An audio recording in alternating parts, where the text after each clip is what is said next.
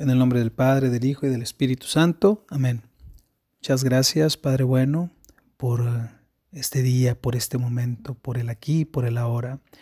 Gracias por darnos eh, la confianza de, esta vida, de este gran regalo. Que podamos, Señor, vivirnos en, en confianza, confiando en Jesús, eh, hablando, compartiendo lo que vamos experimentando de Él sobre todo perseverando en su amor. Lectura del Santo Evangelio según San Lucas. Pero antes de que eso ocurriera, los tomarán a ustedes presos, los perseguirán, los entregarán a los tribunales judíos y los meterán en sus cárceles. Los harán comparecer ante reyes y gobernadores, por causa de mi nombre. Y esa será para ustedes la oportunidad de dar testimonio de mí. Tengan bien presente que no deberán preocuparse entonces por su defensa, pues yo mismo les daré palabras y sabiduría y ninguno de sus opositores podrá resistir ni contradecirles. Ustedes serán entregados por sus padres, hermanos, parientes y amigos, y algunos de ustedes serán ajusticiados, serán odiados por todos a causa de mi nombre. Con todo, ni un cabello de su cabeza se perderá. Manténganse firmes y se salvarán. Palabra del Señor. Gloria a ti, Señor Jesús. Buen día, te saludo con mucho gusto. Soy Néstor Moctezuma, miembro de la familia misionera Verbunday y desde Monterrey comparto contigo palabras de vida.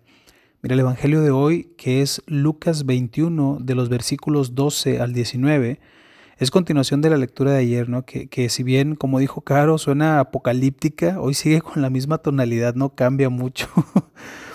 eh, y empezaba así, ¿no? Los tomarán presos, los perseguirán, los entregarán a los tribunales y los encarcelarán. Yo cuando iba leyendo esto, cuando iba tratando de meditarlo, lo traía a, este siglo XXI, ¿no? Si actualizáramos estas palabras al siglo XXI, creo que, que el elevator pitch de Jesús o su, su discurso de ventas no, no atraería a muchos definitivamente, ¿no? no sería así como que muy atractivo para, para nadie. Sin embargo, al final del versículo 13 dice, y será para ustedes la oportunidad de dar testimonio de mí. ¿Cuándo Jesús? ¿Cuándo debo aprovechar la oportunidad de hablar de ti? Ahora. Este es el mejor momento en la historia, cuando los sacramentos están de cierta forma restringidos.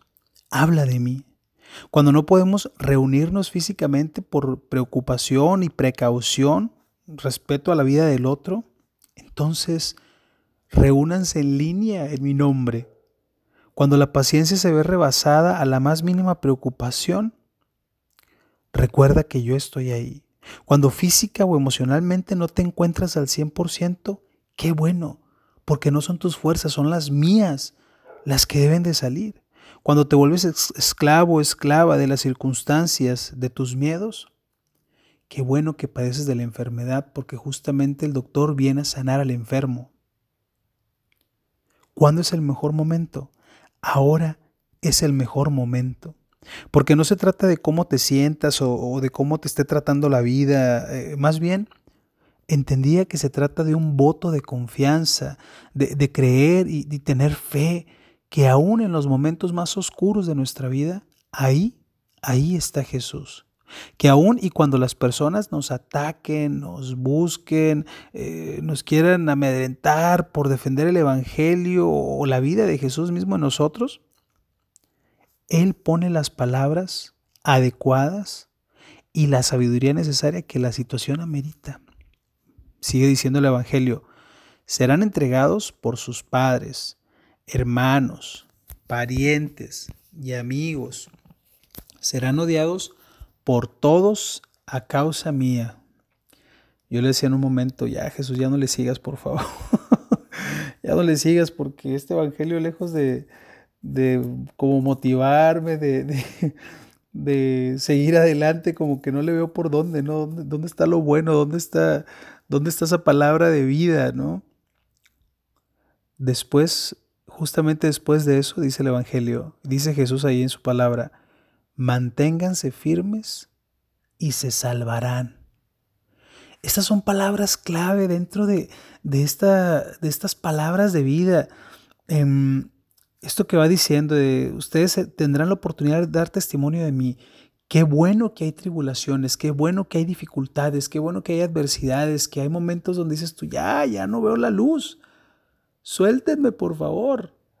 Que llega la gente a decirte, oye, una barridita ya, no sé si de huevo, de, de ensalada, de a ver de qué, pero ya, por favor. Qué bueno que existan esos momentos, porque esos son los momentos de oportunidad de dar testimonio de mí. Pero mantente firme, mantente firme y te salvarás.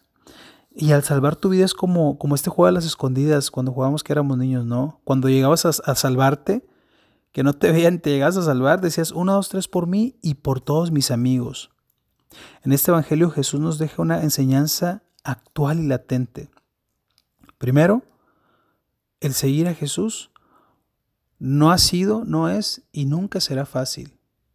Si crees, si en tus expectativas está eh, que el seguir a Jesús es así como que eh, lo mejor, eh, lo más práctico, lo más fácil, lo más fluido que pueda haber en tu vida, a lo mejor nos estamos equivocando de persona, pero seguir a Jesús no es fácil.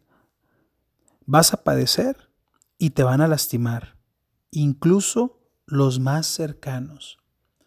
Recuerdo cuando recién regresábamos de la acampada, em, de la primera acampada, bueno, de varias acampadas, pero entre ellas la primera, ¿no? Que tú esperas que la familia o, las personas más allegadas a ti te, entiendan, te comprendan, te, te animen inclusive a seguirle. Pero resulta que es todo lo contrario. En, en, muchos momentos, en muchos casos, en la mayoría de los casos, las personas más allegadas a ti te detienen, te frenan, te impulsan o te, o te llevan a otro rumbo para que no sigas en este camino. Por eso dice, mantente firme. Si confías en mí, das testimonio de tu vida acerca de mi amor y te mantienes firme, no solamente salvarás tu vida, sino salvarás la vida de los tuyos.